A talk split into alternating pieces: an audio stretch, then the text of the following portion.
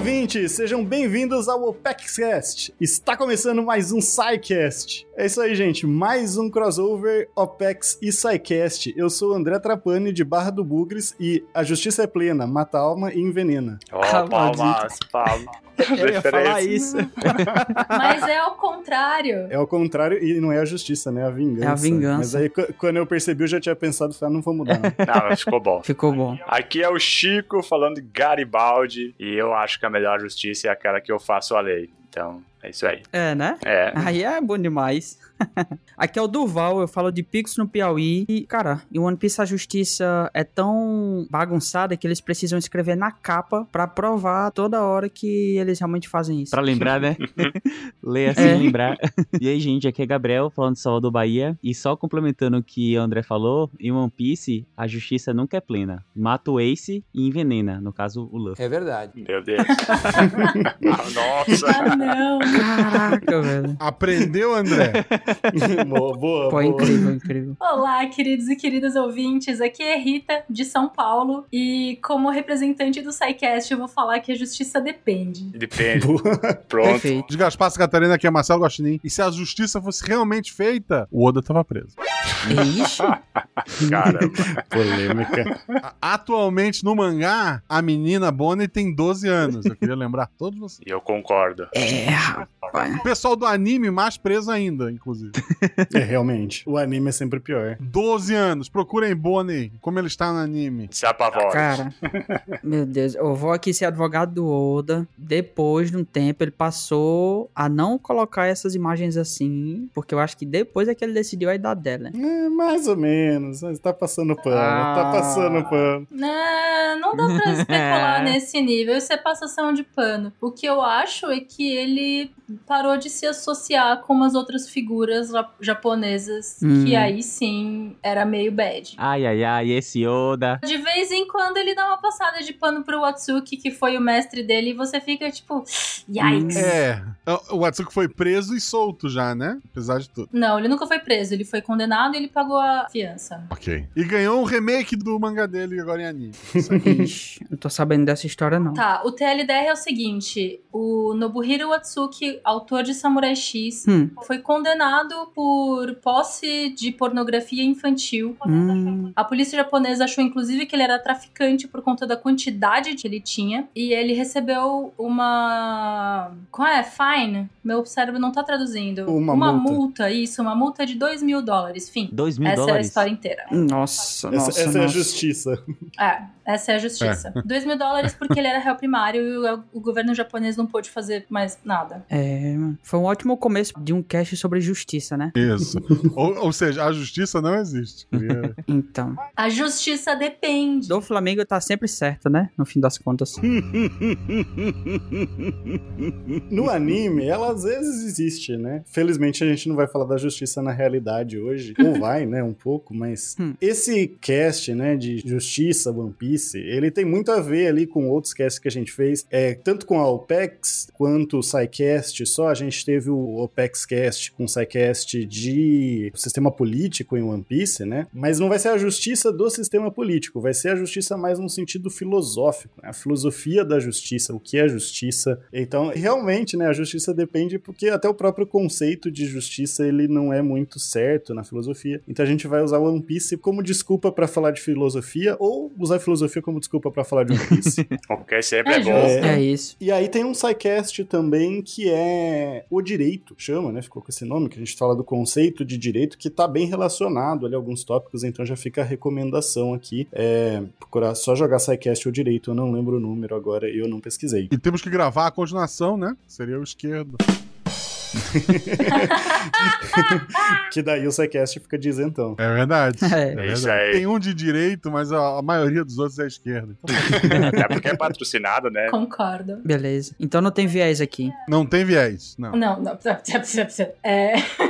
Eu queria dizer que o, Oda, como autor, toma muito cuidado em fazer vilões que acham que são heróis. Então isso pega o, o conceito de justiça e embanana tudo. Que é justiça pra quem? Eu adoro isso. Exatamente. Com isso que a gente vai brincar um pouco hoje, né? A gente vai falar de personagens, vamos dizer assim, do bem, entre aspas, porque o One Piece não tem esse negócio de bem e mal puro, né? Uhum. Personagens que são vilões, então vai falar um pouco de tudo. Assim, o que mais me pega em One Piece é a construção de mundo, né? O mundo de One Piece é muito rico, muito grande, vai além dos protagonistas, né? Recentemente aí para quem tá acompanhando o mangá, fazia tempo que a gente não viu os protagonistas e assim, ninguém sentiu muita falta, porque tava tão bom que Ah, não, isso é verdade. então a gente tem muitos personagens, personagens muito ricos, personagens desde aqueles que você admira muito, né? Aquele cara foda que você fala, nossa, que massa esse conceito de mundo, essa concepção de mundo, até aquele vilão que a gente adora odiar, né? Uhum. E tem aqueles vilões que a gente odeia só, e esses daí a gente não vai falar muito hoje, não. Vai sim.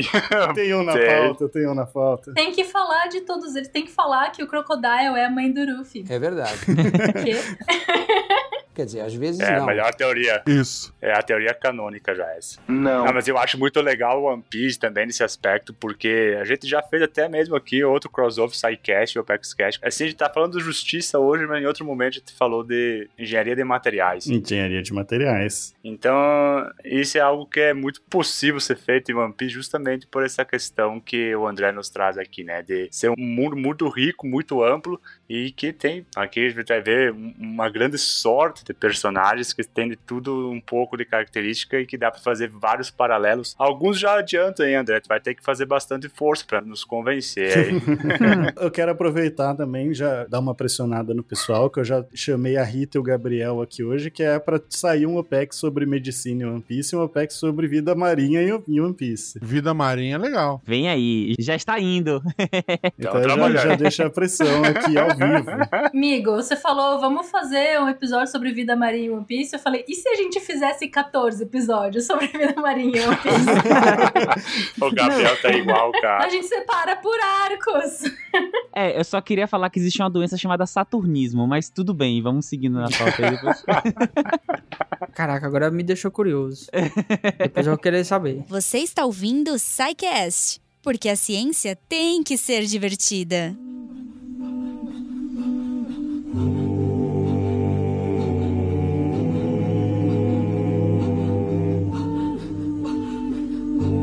Na filosofia, gente, a questão do justo foi uma pauta muito importante, principalmente ali na filosofia antiga, na filosofia moderna, o que, que é o justo, né? Na contemporaneidade a gente dá uma virada um pouco nisso, essa busca pelo justo, a gente vai falar um pouco disso hoje também, então, ah, não gosto de One Piece, não assisto One Piece, não, fica aqui, vai ter coisa legal. Uhum. Vai ter coisa de filosofia, e quem sabe você não passa a gostar de One Piece, se interessa, vê um episódio, vicia e vai embora, né? É isso. E pra quem não gosta de filosofia, fica aí porque tem coisa de One Piece. Isso.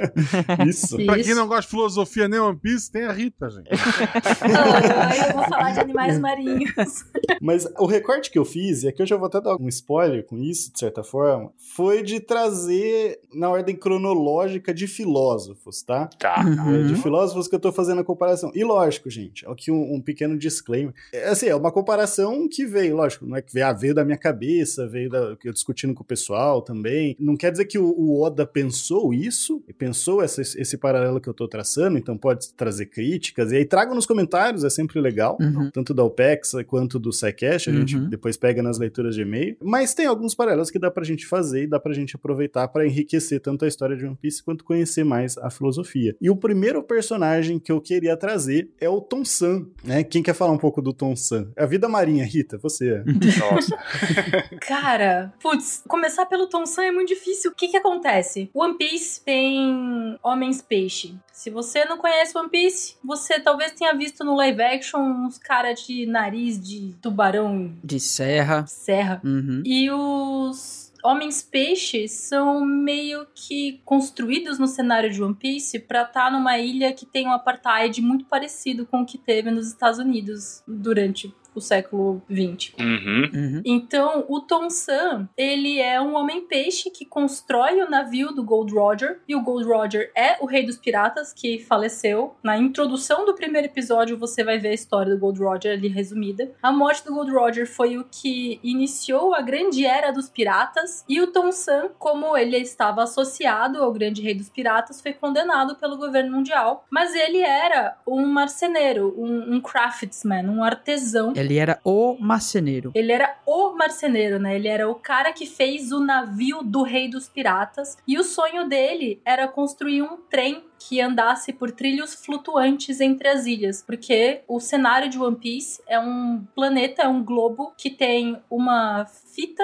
em volta dele, que é um continente, que é a Red Line, e perpendicular a essa fita tem outra fita, que é a Grand Line, que é um oceano linear, Uhum. que ele é cercado por duas Fitinhas. duas fitinhas de mar calmo que não dá pra atravessar se você não tiver uma certa tecnologia, porque não venta, não tem nada. Então todo o mundo de One Piece é uma série de ilhas. São só ilhas e esse continente que é literalmente uma parede vermelha que só tem uma cidade, que é meio que a capital global do governo mundial. Caramba, eu adorei essa descrição do mundo do One Piece virada Perfeito. em fita, cara. Muito É, bom, cara. achei maravilhosa. Tava faltando uma explicação assim. né? Muito bom. E aí o Tom San faz esse trem entre duas ilhas. E esse trem é uma das maiores invenções tecnológicas do cenário, porque a Uhum. tecnologia em One Piece não parece com a do nosso mundo. Tem várias coisas que o Oda usou caramujos e caracóis pra ter telefones e, e comunicação por imagem, mas não tem telefone, tem o caracol. E se o caracol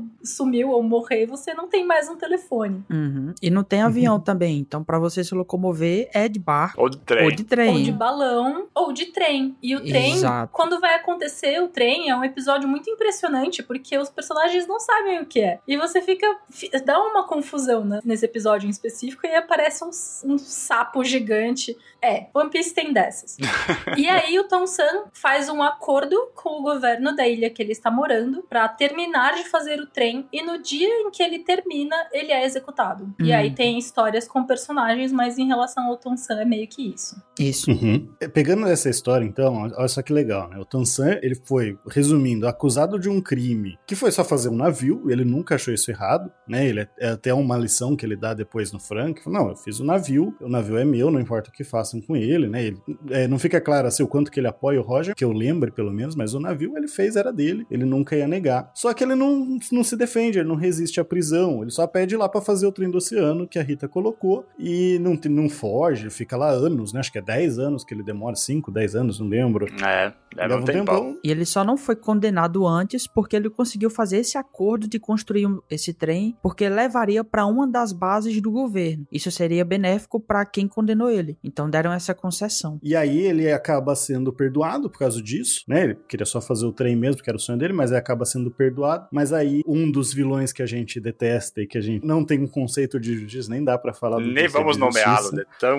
Nem vamos É. nomeá-lo. Ele pega os navios de um aprendiz do Tom San, né, que é o Cut Flan, e usa pra atacar a marinha ali, o pessoal que foi julgar ele, né? E aí ele acaba sendo condenado, só que aí ele pede pra não ser condenado por esse crime, pra que esse crime seja perdoado e ele seja condenado por só por ter feito o navio dos reis dos piratas, porque senão esse aprendiz dele, né, o Cut Flan, ia ser condenado junto. E nesse momento eu acho interessante, porque tem uma hora que o Cut Flan ele nega os navios, né? Fala: "Não, não Uhum. fiz esses navios, não são mais meus navios". E o Tansão fica bravo, levanta, quebra as correntes, dá um soco nele para aí que ele fala: "Não, você fez os navios, eles são seus. Não importa o que fizeram com eles, você não pode negar". Né? Uhum. Isso mostra que ele podia fugir a qualquer momento. É. né? Ele podia quebrar, ele é um tritão, ele é um homem-peixe, ele podia sair nadando, era fácil. Pô, ele fez um navio, um barco, tudo na mão, né? Então imagina a força desse cidadão, né? Cara era. Pois é. E não só isso, homens peixe tem proeza física maior do que humanos em One Piece. Exato. Uhum. E aí dá pra fazer um paralelo bem legal com a história do Sócrates, né? O, o- não o jogador de futebol, o filósofo. Jogador? Ah, tá. Doutor Sócrates. Que- Assim, o Sócrates, pra quem não sabe, ele não escreveu livro nenhum. né? Ele passava os seus ensinamentos de forma oral e o que a gente conhece dele é pelos seus discípulos, principalmente o Platão, que também não chamava Platão, mas eu esqueci o nome dele agora, Aris- Aristófanes. É um negócio bem assim, bem parecido com Aristóteles. A alcunha dele era Platão e Platão significa o largo. O largo. Largo. Porque ele era massive. O largão. O cara era bodybuilder. O Sócrates hoje em dia seria um podcaster, né? Ele não escreve livros, só vai. É, seria um podcaster. Mas ele, ele faria na Twitch, na verdade. Na Twitch. grava e, e some, né? Ninguém não fica lá mais. Você não tem ninguém pra gravar. Não fica gravado. Mas o Sócrates ele não traz, então, um conceito de justiça, mas a história da condenação dele, o pessoal da filosofia acaba tirando esse conceito de justiça. Ele foi condenado por corromper a juventude, negar os deuses do Estado e introduzir novas entidades ao ao culto. Basicamente o que ele fazia é aquela questão do questionamento, né? Que ele era um cara bem chato que saia perguntando para todo mundo: o que que você sabe? Como que você sabe que você sabe, né? Eu só, ah, não, só sei que eu nada sei. Ele ficava enchendo o saco fazendo perguntas. Ele ia ser muito aí... mal, assim, só. Mas e aí ele ficava passando os ensinamentos, o pessoal não gostou disso, ele acabou sendo condenado. Ele nunca considerou que havia agido errado, né? Só que ele se recusou a usar qualquer artifício para fugir da sentença. Foi o, alguns discípulos mais influentes ofereceram, né, para ele fugir, para subornar o juiz, conseguisse alguma coisa assim, mas pro Sócrates, se ele fizesse isso, ele se corromperia. Ele estaria fazendo um mal à polis, né, a, a comunidade lá, ele estaria fazendo um mal ao coletivo, à política ali daquele ambiente que ele morava. Os gregos, eles uhum. eram muito uhum. ligados a essa questão da polis, né? A polis vem antes do indivíduo, do, do cidadão. Uhum. Então, ele estaria fazendo um mal à polis, porque ele estaria tirando força da sentença do juiz, ele estaria tirando força das leis da polis. E isso seria ruim. E aí, não é que ele está considerando, ah, tem que seguir a lei por si. Ele está considerando o bem comum. Isso é interessante, que depois vai ter um pessoal mais para frente na filosofia do direito que vai falar, não, você tem que seguir a lei porque a lei vem do Estado você não questiona. Não é bem isso, é muito mais pensando no bem comum. Se ele fugisse, primeiro que ele se corromperia, né? Ele estaria agindo errado. Segundo que seria mal para a comunidade. E além disso, ele vê a condenação dele como uma lição, sabe? Como se tipo, não, eu a, a minha condenação é injusta, as pessoas vão ver isso. Uhum. E a partir da injustiça, eu mostro a justiça, eu mostro o certo. Pô, passei a gostar mais do Sócrates, cara. Eu também. Seria uma lição para os discípulos dele, né? Então eu, eu vi bastante, lógico, sim, cada um tem as suas peculiaridades, mas eu fiz esse paralelo do Tom San com Sócrates, então. Essa parte final, né, justamente demonstrar que ele não fugiu para mostrar o que é justiça, né? Porque até mesmo quando tu mostra o que é injustiça, tu consegue mostrar o que é justiça. Injustiça dentro da avaliação de Sócrates. Para mostrar o que é justiça, eu achei muito bacana e eu acho que sim, que vai um pouco de acordo com o Tom. E eu acho também que o Tom, né, ele passa uma lição no sentido eh, seguinte sentido, tu tem que ter responsabilidade pelo que tu faz e as consequências também estão aí para isso, né? Uhum. Agora tem que arcar. Consequências lembra a justiça. É, uma coisa que me pega no Tom San é que eu sinto às vezes que ele briga com o Cut Flam porque quando você renega as coisas que você fez, você tá renegando as decisões que você mesmo tomou, né? Uhum. Então é esse lance, você tem que ser sincero com as suas próprias crenças e dedicações. Se você dá as costas para o que você faz e você pensa, quem você é. Exatamente. E aí o, o Tom, nesse mesmo sentido, que descreve aqui Sócrates, ele, mesmo tendo todas as convicções dele muito certinho, muito alinhada, para né, mostrar, para frisar esse, esse sentimento dele, ele acabou aceitando a condenação, porque de fato o que ele fez pro Roger, ele tinha feito e ele não ia renegar isso jamais. E ele também não fez, na época, enganado, né? Ele sabia para quem estava fazendo, sabia quais eram as consequências para aquilo e ele estava bem com essas consequências que poderiam vir, né? Acho que ele estava bem orgulhoso. Bem orgulhoso. por isso que ele queria ser condenado por esse crime, né? Para poder ficar na história. É, exato. Isso.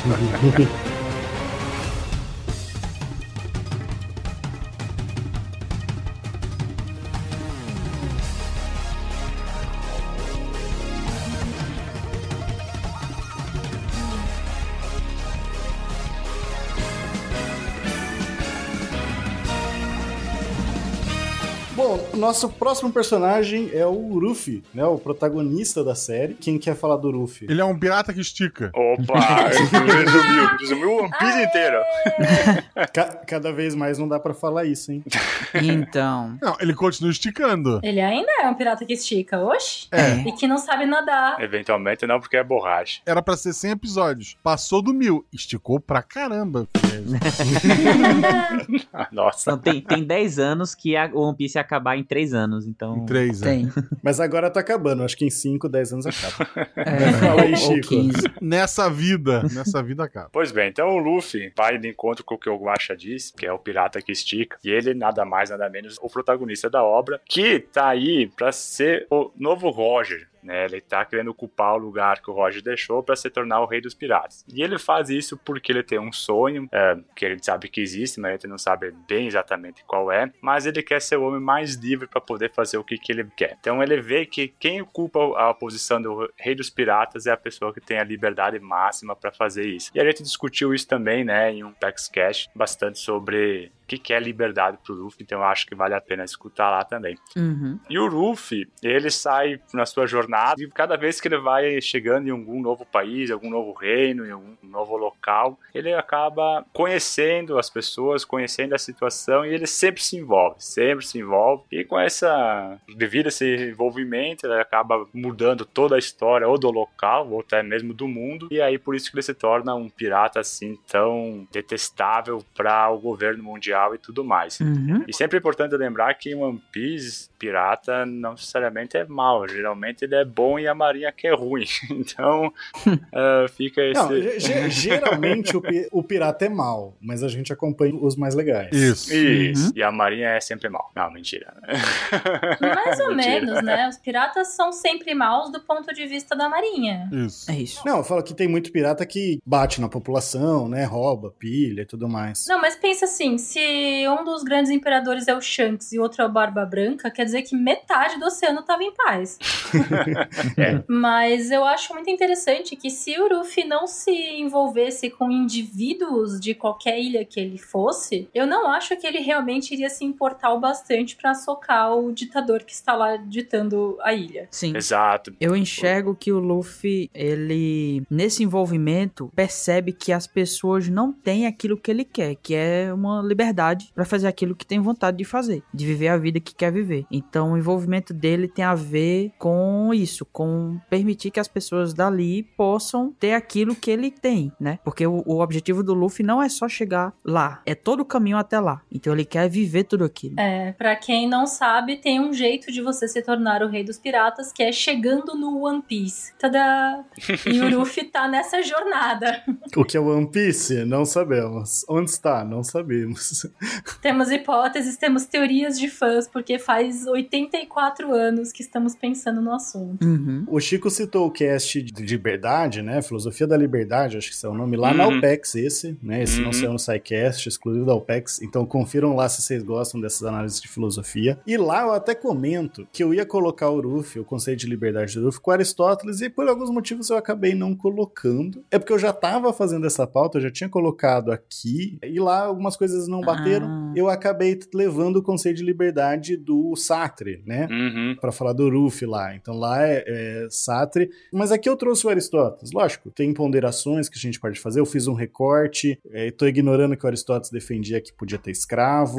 Vamos ignorar algumas coisas para tentar encaixar. É um recorte. É, É um recorte. Que todo mundo faz. Você pega livro de justiça Aristóteles, muitos vão estar assim, né? Eles ignoram toda a parte contextual. eu acho bom já explicar agora, né? Porque realmente Uhum. ia ficar. Como assim, Aristóteles pra Luffy? Vamos lá, o Ruffy, basicamente ele tem esse senso de justiça muito forte, né? Então ele chega, ao que que tá errado? Tem um cara oprimindo, ele vai ver o que tá errado, que geralmente é bater, chutar a bunda do, do virão, né? Ele vai, Uhum. Tá, só tem que bater em você, né? É, é mais ou ou menos essa menos. ideia dele. Ah, Tem uma youtuber chamada Melon T, que ela fez uma análise bem legal do do Flamengo. E ela resume lá que, tipo, você vê esses grandes problemas que o Oda cria nessas ilhas, que são problemas que têm alguns paralelos com várias coisas que acontecem na realidade. uhum. Mas existe essa mágica dele conseguir simplificar o problema num ícone que dá pra socar. Uhum. Pra você ter a Uhum. satisfação disso como leitor e espectador. Você vai ver o Ruffy dando um soco na cara do ditador malvado e isso traz uma paz. Então Uhum. eu não acho que é necessariamente associada à justiça. É meio que uma coisa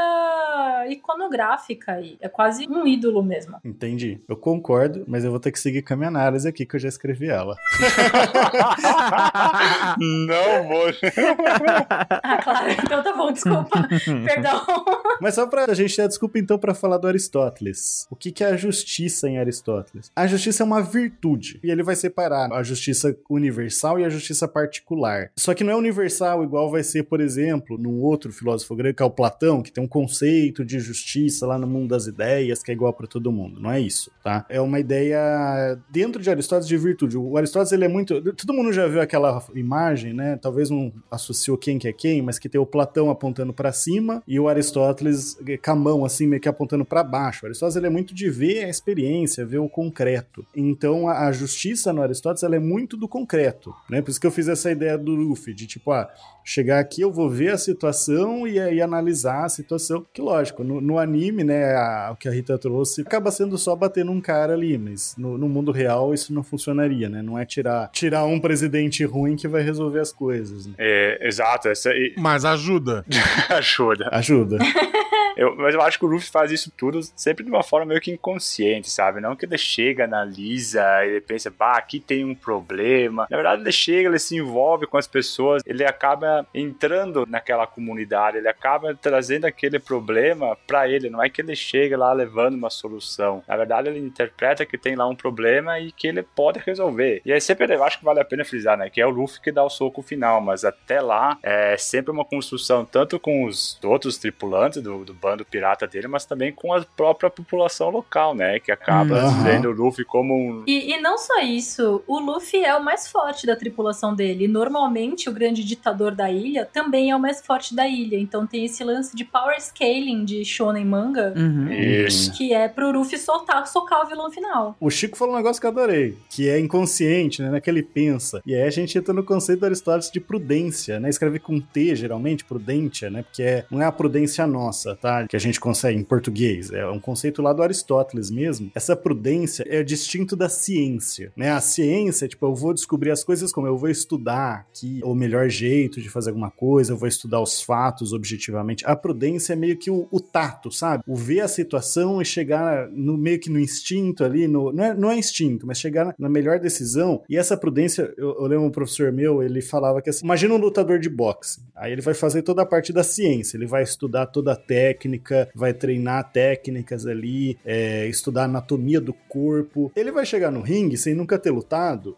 ele tem toda a ciência, mas ele não tem prudência. Hum. Ele sabe exatamente o que ele tem que fazer, só que ele não sabe, pode até ter treinado, sabe? Feito ali um socado um saco de pancada, feito o exercício, tá bombadão lá. Só que quando ele tomar o primeiro soco, como que ele vai reagir, né? Ele vai, vai ficar com medo, ele vai ficar agressivo, vai, vai pra, com tudo pra cima, ficar nervoso. Isso é a prudência, é o, você só aprende fazendo. Ela é uma coisa da praxis, né? Uma ideia voltada pra prática. Você só aprende ali realmente atuando. É como se fosse a sabedoria que você ganha com sua vivência. Uma sabedoria da vivência, da experiência, isso aí. E a prudência é o que você precisa para chegar na justiça, e não a ciência, né? Segundo o Aristóteles. Essa prudência, então, que é essa sabedoria da prática, seria o, o necessário para a justiça e, na verdade, para todas as virtudes. E aí entra naquela distinção que eu falei de virtude universal e virtude particular, né?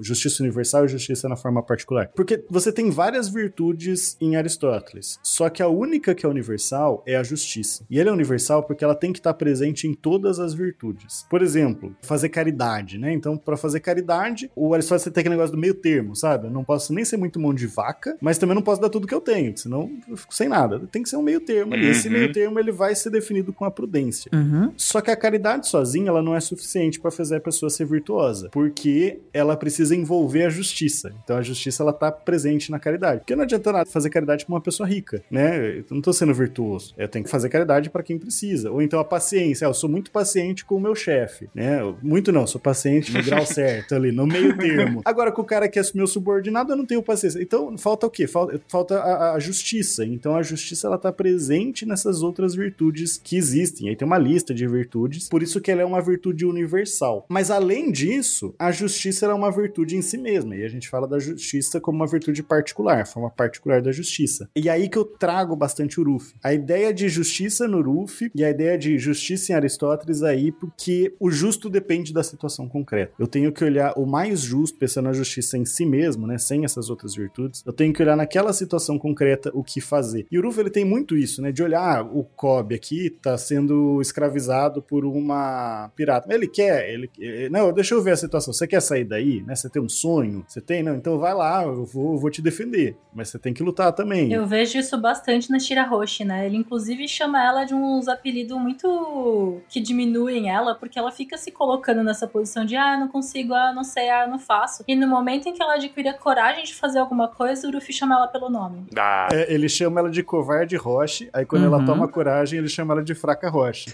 Você não é mais covarde. porque ela ainda não tá, não chegou lá. É porque o Ruffy não chama ninguém pelo nome, tá, gente? Só os Nakama dele, só o pessoal da tripulação mesmo. Então. E se ele chama pelo nome, corra, porque o negócio tá sério. Tipo do Flamengo. Ou você vai entrar na tripulação dele também. É, ou então isso. Também não sei se. Corra Corra também. também. Talvez corra Corra mais. também.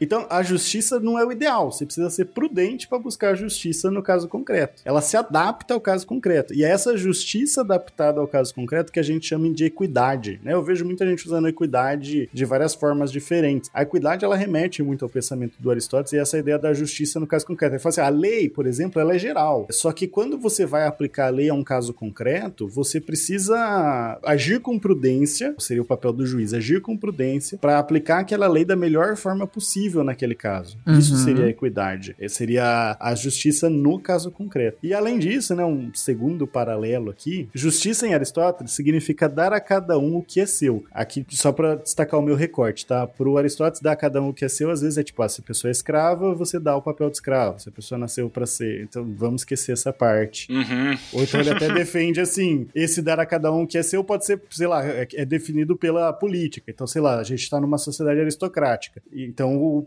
critério o que é seu vem do nascimento. Ah, o cara nasceu nobre, então você dá o que é. O o Aristóteles defende tudo isso. Mas vamos trazer a versão romantizada que geralmente aparece nos livros, pelo menos nos livros de direita, assim, aparece muito essa versão mais romantizada, sabe? Já dá a cada um que é seu, ah, que bonitinho. Uhum. Vamos seguir nela. Vamos ignorar o contexto. Mas eu tinha que fazer esse disclaimer, né? E aqui, quando o Uruf chega em Wano, por exemplo, né? Wano é um país dos samurais, é um país que faz referência ao Japão, e ele tinha um tirano, né? Era um imperador pirata, inclusive, que estava lá controlando, e ele basicamente instalou um monte de fábrica lá para fazer armas, e essa fábrica acabou deixando o solo infértil, então a população tava passando fome. O que tinha de comida era distribuído só para uma certa. É, o pessoal amigo do, do tirano, né? Uhum. Então o que, que o Ruffy faz? Devolve a comida pro povo, dá a cada um o que é seu. Ou quando ele chega em Dressrosa, Dressrosa também. De novo, né? Essa, essa trama se repete bastante One Piece, mas eu, eu prometo, pra quem não assistiu, eu prometo que não é tão repetitivo assim, porque cada um tem as suas peculiaridades, né? Mas Dressrosa também tem um, é um pirata, mas esse é um pirata apoiado pelo governo, que é o do Flamingo. Vamos falar dele mais pra frente. Eu não vou dar muito spoiler pra quem não acompanha, né? Mas vamos dizer que ele tirou os governantes daquele reino e ficou governando no lugar. Então o que, que ele faz? Ele devolve o reino pros governantes, ele devolve o reino pro povo, pra quem de direito. E aí a gente pode falar, ah, o Luffy é monarquista. Às vezes é. Ele analisou o caso concreto, ele falou: não, aquele rei lá vai governar bem. Claro que ele é, ele quer ser o rei dos piratas. É verdade.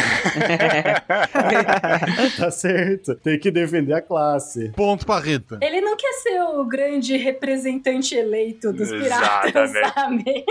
Eu quero ser o primeiro-ministro dos piratas. Não, não. Exato, Hipócrita ele não é, pelo menos. exato. Drum também, que tem um pirata que usurpou o trono e tá controlando a cidade. Ele rouba os médicos dessa vez, né? Ele pega os médicos e fala: não, todos os médicos ficam no castelo, que é um bom jeito de controlar a população também, né? O Apple é um pirata? Não. O Apo, ele é um pirata, não é? Ele começa como um pirata. Ele é o rei. Ele é rei. Ele é rei. Primeiro ele é o rei. Ah, então desculpa, gente. Ó, ó, viu? Muda. One Piece muda. Aí quando o Barba Negra chega lá, ele foge. E aí ele vira rei de outro lugar depois. Ah, mas ele foge e vira um pirata. Sim, e depois vira rei de novo. Depois vira rei de novo. Mas aí ele faz a mesma coisa, chuta a bunda do Apo, devolve os médicos, né? Então devolve os médicos pra população. É como se o Luffy fizesse um reset pro momento em que a população era feliz, independente ali de qual governo que era vigente, se era monarquia ou se era algum outro tipo. Eu só quero devolver a felicidade pro povo. É, tipo isso. Não, eu acho muito interessante do Luffy que, assim, às vezes parece que ele age de maneira muito simplória, sabe? Muito simples. Ele não é um político, né? Assim, ele não é o cara mais inteligente do mundo. Não. Definitivamente não. É, ele não atinge as coisas pela política, ou pelo diálogo, ou pelo coisa. Ele tem um senso ali, não sei se de justiça, mas pelo menos de certo e errado, vamos colocar assim. Talvez um pouco de moral, né? Nem entrar em justiça, e ele vai seguindo aquela moral. Tanto que a gente tem na obra várias, vários momentos que ele sequer entende direito o que tá acontecendo. Sei lá, na Vila Kokoyashi, por exemplo, ele não quer nem ouvir a história da Nami, porque pra ele não importa. E nem quer entender. O que importa é que a Nami precisa de ajuda, né? É, então, assim, ele não se importou em queimar a bandeira do governo por conta da Robin. Ele não se importou em dar um soco no Tenryubito. Então, às vezes, esse imediatismo dele tem as suas consequências, né? Mas é muito assim, ele é muito direto, né? Como se ele agisse numa ação e reação, sabe? Tem algo de errado, eu preciso fazer, né? Sem, sem muita elocubração, assim, de como resolver a longo prazo. É no concreto, né? Mas igual o Tom Sam, ele nunca se arrepende das coisas que ele faz, das decisões que ele toma. Sim, é verdade. E, e, assim, eu acho que o máximo que chegou dele se arrepender, mas acho que não foi nem. De, ele não se arrependeu do ato. Eu acho que ele só talvez tenha se arrependido de não estar forte o suficiente. Foi lá no Tenryubito, né? Quando ele deu o soco. Uhum. Mas ele acho que ele se voltasse no tempo. Aí ele lamenta. E não que ele não erre, às vezes ele erra e pede desculpa, mas não Isso. porque ele se arrependeu da- do que ele fez. É só porque ele viu que o que ele fez foi errado e agora ele aprendeu uma lição nova. Sim, é verdade. Uhum. Exato. Que, que é o certo. Sim. Isso. Uhum. É, outra coisa, não sei se vocês já viram, mas tem um SBS que perguntaram pro Oda qual era o senso de justiça dos generais do exército e qual era o senso de justiça do próprio Oda. Ah, é? Então, dos generais a gente vai conversando aí, mas do Oda ele falou que ele ama o Unpaman. O Unpaman é um personagem, um super-herói japonês pra crianças, que é um super-herói que tem a cabeça de pãozinho recheado de azuki. Meu Deus. E é um super-herói que, quando ele tá sujo, ele tá lutando contra o Homem-Bactéria. E o Homem-Bactéria está sujando ele, ele está morrendo. E aí o, o cara que fez ele faz uma cabeça nova. E o Ampman consegue distribuir pedaços da cabeça dele para as pessoas que estão com fome. e é meio que essa vibe. É um super-herói tão famoso para as crianças que, segundo a Wikipedia, em 2019 ele superou a Hello Kitty em vendas no Japão. Caramba. Meu Deus Nossa. Ele é gigantesco. Então, o Ruffy é comida, é um negócio que bate nele particularmente. É por isso que eu acho que todo mundo aqui tem as mesmas teorias de qual que será que é o sonho do Ruffy depois que ele virar o, O rei dos Sim. piratas. o rei dos piratas. Uhum. Mas provavelmente vem dessa justiça do Superman, que é distribuir comida e não deixar as pessoas sofrerem. Seria bacana, hein? Porque, né, um mundo com todo mundo comendo, imagina aquilo, cara. Seria muito bom. Que loucura, é, então. né? Que coisa absurda. Que coisa absurda. Não é como se a gente já não tivesse como produzir. né? É, pois é. Justiça. Mas eu acho que é, o recorte que tu quis nos mostrar, André, de Aristóteles em Luffy, pra mim, tu conseguiu fazer, porque justamente tem muito nessa questão de cada caso ser um caso e ter muita ação Uhum. concreta, sabe? É, não, Uhum. não é só ficar ali, bah, discutindo, debatendo, esperando que algo aconteça. Cara, eles vão pra cima e resolvem de acordo com o que eles acham certo. E eu acho que isso é muito Luffy mesmo. E tem isso também, Chico, que em Aristóteles a justiça ela é uma ação, sabe? Você, Tipo, justiça em Uhum. teoria. Você age de forma justa. E é legal que você age de forma justa, ele fala, você só é justo com o outro, né? Você não tem como ser justo com você ou injusto com você. A justiça é dar pro outro o que é dele, né? Tipo, ah, não vou ser justo comigo. Claro que hoje a gente fala isso, né? Que a gente vive numa sociedade Individualista. Uhum. individualista, mas também é uma sociedade que, assim, a gente, por conta do capitalismo, a gente acaba não falando não e se lascando muito. Então a gente precisa ser mais justo que a gente mesmo. Mas o Aristóteles fala muito disso, não, você é justo com o outro. E a justiça é uma ação. Você tem que agir intencionalmente para buscar justiça. E aí a gente poderia até falar que o Luffy não tá sendo justo porque ele não age intencionalmente. Mas no fundo é, né? Ele quer libertar aquele povo também. Cara, intenção ele tem. Ele pode não saber fazer uma análise muito rebuscada sobre o que tá acontecendo, mas as coisas que ele faz são intencionais, não é, né? Ah, com certeza. Não são assim no, no acaso, não. Não bate um vento pra, pra esquerda e ele vai bater no cara que tá pra lá. Mas eu entendi, eu entendi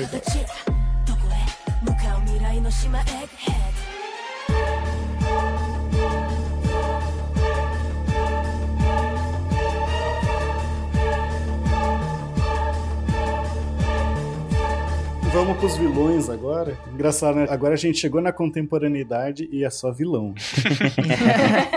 Ou seja, você tá meio errado, né? Esse progresso da gente tá meio confuso. É que no caso do Luffy, o vilão era o próprio filósofo, né? Que apoiava a escravidão, essas coisas. Mas enfim. Próximo tópico, né? Eu até coloquei aqui o Akainu, mas antes eu coloquei alguns outros, porque o Akainu, ele é um almirante da marinha, e o, Uhum. o Oda, ele fez esse negócio de nomear a justiça dos almirantes, né? E aí a gente tem o Aokiji e o Fujitora, agora. Que também... E tem mais um, mas a gente fala dele mais pra frente, que eles têm também justiça nomeada. Explica pra eles aqui que essas justiça nomeada aí... Durval, tô jogando na fogueira. Beleza. Seguinte, essa justiça nomeada que o Oda passa, explica sobre cada um dos almirantes, mostra pra gente como as ações dessas pessoas são tomadas e um pouco da personalidade deles. Então, apesar deles fazerem parte de um grupo só, que é o da Marinha, e a Marinha ela responde diretamente ao governo mundial, que é um só, cada um deles, principalmente eles que estão num cargo de poder muito alto, que são almirantes, acima deles só tem o almirante da marinha, que no caso do Akainu ele se tornou isso, eles Uhum. têm o próprio senso de justiça, que faz com que eles tomem decisões diferentes entre eles e que às vezes até se choquem. Então essa nomeação, no caso do Akainu, dá justiça absoluta. Vou só dar um preâmbulo. É, justamente porque o Ruffy soca a cara do ditador e a justiça dele que prevalece, tem muita essa associação da justiça com o poder da pessoa, né? Então é óbvio, portanto, que os almirantes da marinha têm justiças próprias justamente porque eles têm muito poder. Uhum. Uhum, perfeito.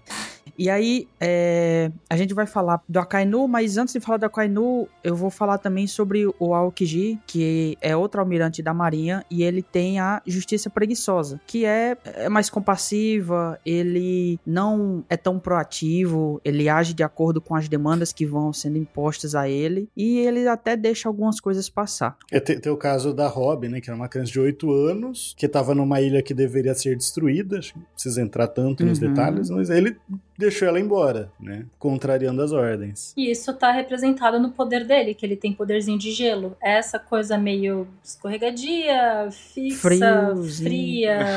Uhum. Mas é assim, né? É fria e tal, mas deixa passar, mas é tudo bem calculado, né? A gente não pode deixar pensar assim que ele é, ah, não vou acabar com todo mundo aqui porque tô com preguiça. É, é uma decisão bem pensada dele. É, então, é, aqui no Ocidente a gente tem justamente os quatro elementos aristotélicos, os tem água, fogo, terra e vento. Mas o Oda não é ocidental. A cultura no, no Japão pega mais do taoísmo e do confucionismo, que tem os cinco elementos. E aí o elemento que contrapõe o fogo costuma ser o gelo. É bem comum ver isso em, em anime, Uhum. diga-se de passagem. Interessante.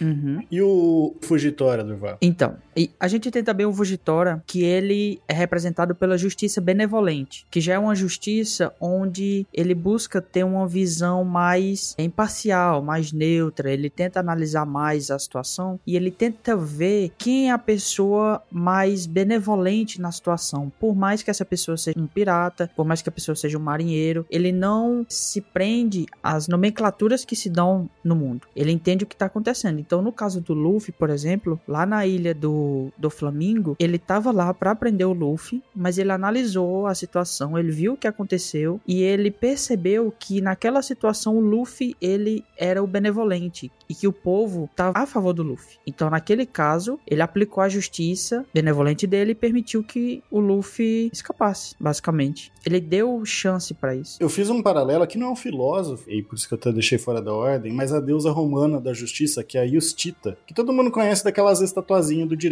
né? Que é uma deusa com uma venda nos olhos, é uma balança na mão, acho que na mão direita, e uma espada na mão esquerda. E assim, o Fugitório, ele é um personagem cego, né? E- então, talvez o Oda quis fazer esse paralelo, a gente sabe que ele faz muito isso, né? Uhum. Porque qual que é a ideia da, da Justita? Porque ela usa uma venda. E assim, é diferente, por exemplo, a deusa grega da justiça, que, que a gente sabe que faz a substituição, ela, em vez de uma venda, ela deixa os olhos bem abertos, que é a ideia de estar buscando a verdade. A romana usa a venda. Ah, Procura aí Entendi. Temis. Tem, não, de quê? Temis ou de quê? Tem as duas, eu não lembro qual que é. Se bem que aparece mais a Justita. Ela é igualzinha, tem a balança, tem a espada, mas ela, a ideia é que ela tem os olhos bem abertos para procurar a verdade. A Justita, ela tem a venda, né? A ideia da justiça cega. Mas o que que é a justiça cega? Exatamente essa imparcialidade. Então eu não vou ver se é pirata ou se é da marinha. Eu vou analisar a situação e ver o que, que a pessoa tá fazendo. Talvez o Oda quis fazer isso. Eu pensei duas coisas com isso. Um, o poder do Fugitório é o poder da gravidade, que também afeta todo mundo igualmente. Uhum. E tem uma cegueira aí também nessa determinação do poder dele. Ah, bem, legal, essa- Legal, essa ideia. legal. Interessante. Legal. E outra coisa eu esqueci, então não era importante. eu tava curioso. E é quando é necessário, ele bota pra gravidade apertar mais alguém. né? Ah, lembrei. Outra coisa que eu queria dizer é que o Smoker segue um pouco essa linha, né? O Smoker para e vê a situação pra ver qual a melhor decisão a se tomar. Verdade. O Smoke, pra quem acompanha o live action, é o carinha que apareceu lá no final e vai aparecer bastante na segunda temporada, se tudo der certo. Uhum. Na primeira vez que ele aparece, ele é só um capitão. E aos poucos que a história vai se desenvolvendo, ele vai subindo nos rankings do exército, Sim. do- da marinha. No caso do Smoke, eu acredito também que no início ele era muito aberto a qualquer uma dessas justiças. Talvez ele caminhasse pra uma mais próxima da do Akainu, mas ele vai crescendo, vai amadurecendo. Ele dá de cara com o mundo, né? Isso. E aí a da Akainu, né, que eu citei, é o do princípio da justiça absoluta. Então, a ideia de que todo mal, e aí esse todo mal, o mal, é, no fim das contas, quem dita é ele, o que é mal, Ah, sim, com certeza. precisa ser erradicado. E essa é a justiça dele. Não tem meio termo. Ele considera que aquela pessoa é má, ele vai eliminar aquela pessoa. Então existem situações, assim, de base, ele vai atrás de piratas. Mas se por algum motivo um marinheiro, por mais que seja um marinheiro de confiança, entre no meio, por qualquer motivo que seja, ele elimina o marinheiro também. Que ele considera que aquilo ali é o mal. Então essa é a justiça absoluta do Akainu. A gente tem o episódio da Guerra dos Melhores, né? Que foi, foi a maior guerra que aconteceu em One Piece no tempo atual, né? Que é uma guerra da Marinha com os piratas do Barba Branca, que era.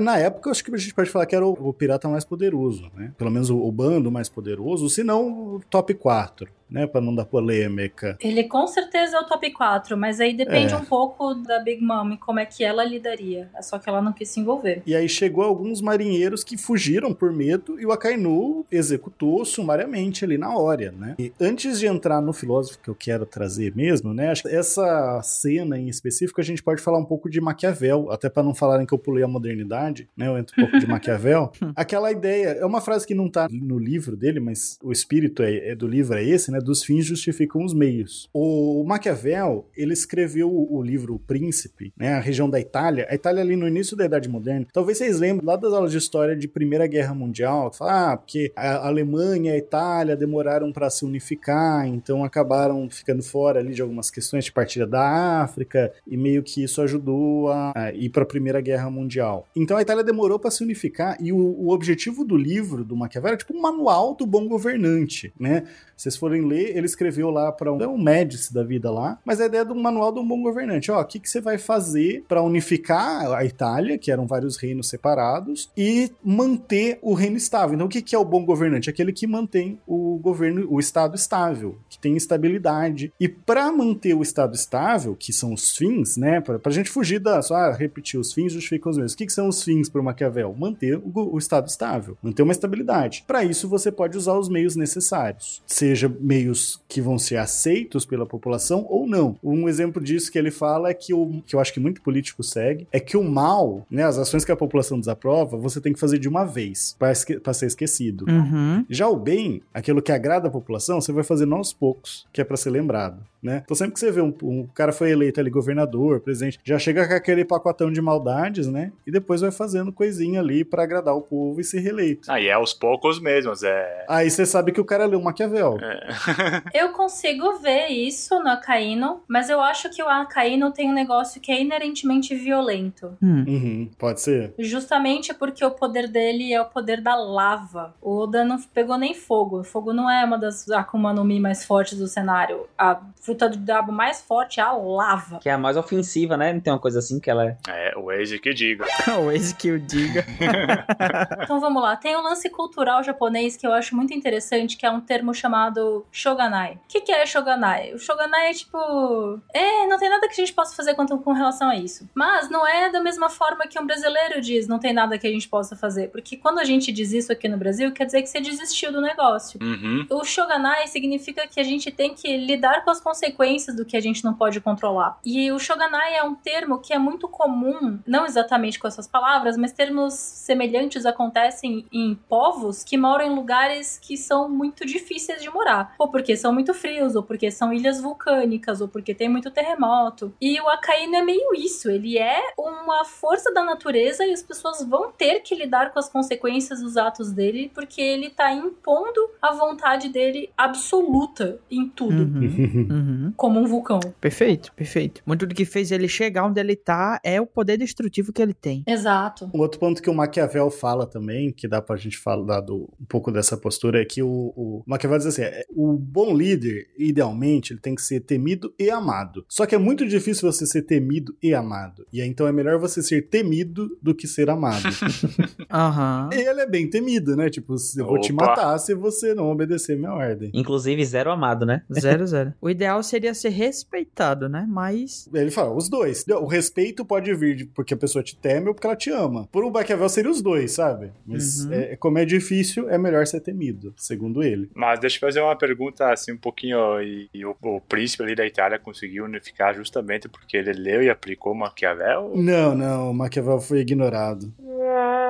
É, a unificação veio depois. Beleza. Mas assim, o, o link que eu queria fazer mesmo do Akainu é com o Hegel. É o Hegel, Hum. ele é o, o filósofo que a gente costuma falar que ele inaugura a idade contemporânea, que de certa forma pauta o que muita gente hoje em dia pensa sobre justiça, né? Esse negócio de ah, justiça é relativo. Isso começa a ser pensado a partir do Hegel. Na idade moderna, a ideia era que a justiça era natural, universal, você tinha valores absolutos de justiça. Uhum. Aquele pessoal, Kant, né, Locke, eles tinham uma ideia de que a justiça era, valia, era igual para todo mundo. E o que marca a contemporaneidade, né, é é justamente o começo do pessoal quebrando essa ideia. O Hegel, ele já vai tratar o justo como algo histórico, algo que varia conforme a sociedade. Então, o que é justo não vai ser igual de um tempo para o outro, de um lugar para o outro. E isso começa antes da contemporaneidade, né? Esse pensamento ele era muito, se existia era pouco difundido, né? Você tem às vezes lá na Grécia os sofistas pensavam isso, mas seria pouco difundido. Não dá pra fazer um paralelo com Aristóteles, que tinha aquela questão da cada lugar a sua justiça e não sei o que, alguma coisa, não? Eu acho que talvez daria, só que, assim, mesmo por Aristóteles, lógico, o que é de cada um, né, o seu vai ser definido politicamente, então muda, só que para Aristóteles meio que você tem uma resposta justa ali para aquela situação, pro Hegel também, cara. Eu teria que pensar mais, mas parece que dá.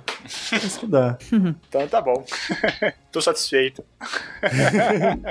E aí, se a justiça varia conforme a sociedade, pra quem que o Hegel vai jogar o conceito de justiça? Pro Estado. É legal, né? Porque assim, você tem o, o pessoal lá da modernidade, eles queriam um conceito absoluto, pensando assim, a prática por trás da teoria, né? Uhum. Eles queriam um conceito absoluto de justiça até pra falar que os reis estavam errados. O pessoal lá do iluminismo. Não, você tem um conceito de justiça, você não tá seguindo, portanto você é injusto. O Estado tem que vir pra buscar a justiça. O Hegel, ele vem depois das revoluções burguesas. E aí a burguesia já tava dominando o Estado. Aí você fala, bom, mas eu posso falar que a justiça, ela não é universal, ela é a do Estado. Porque, tipo, agora eu já tô no Estado, sabe? Pensando assim, Ah, entendi. o, pensa um super burguês que perdurou as, Ó, viu? Quem tem a justiça são os poderosos.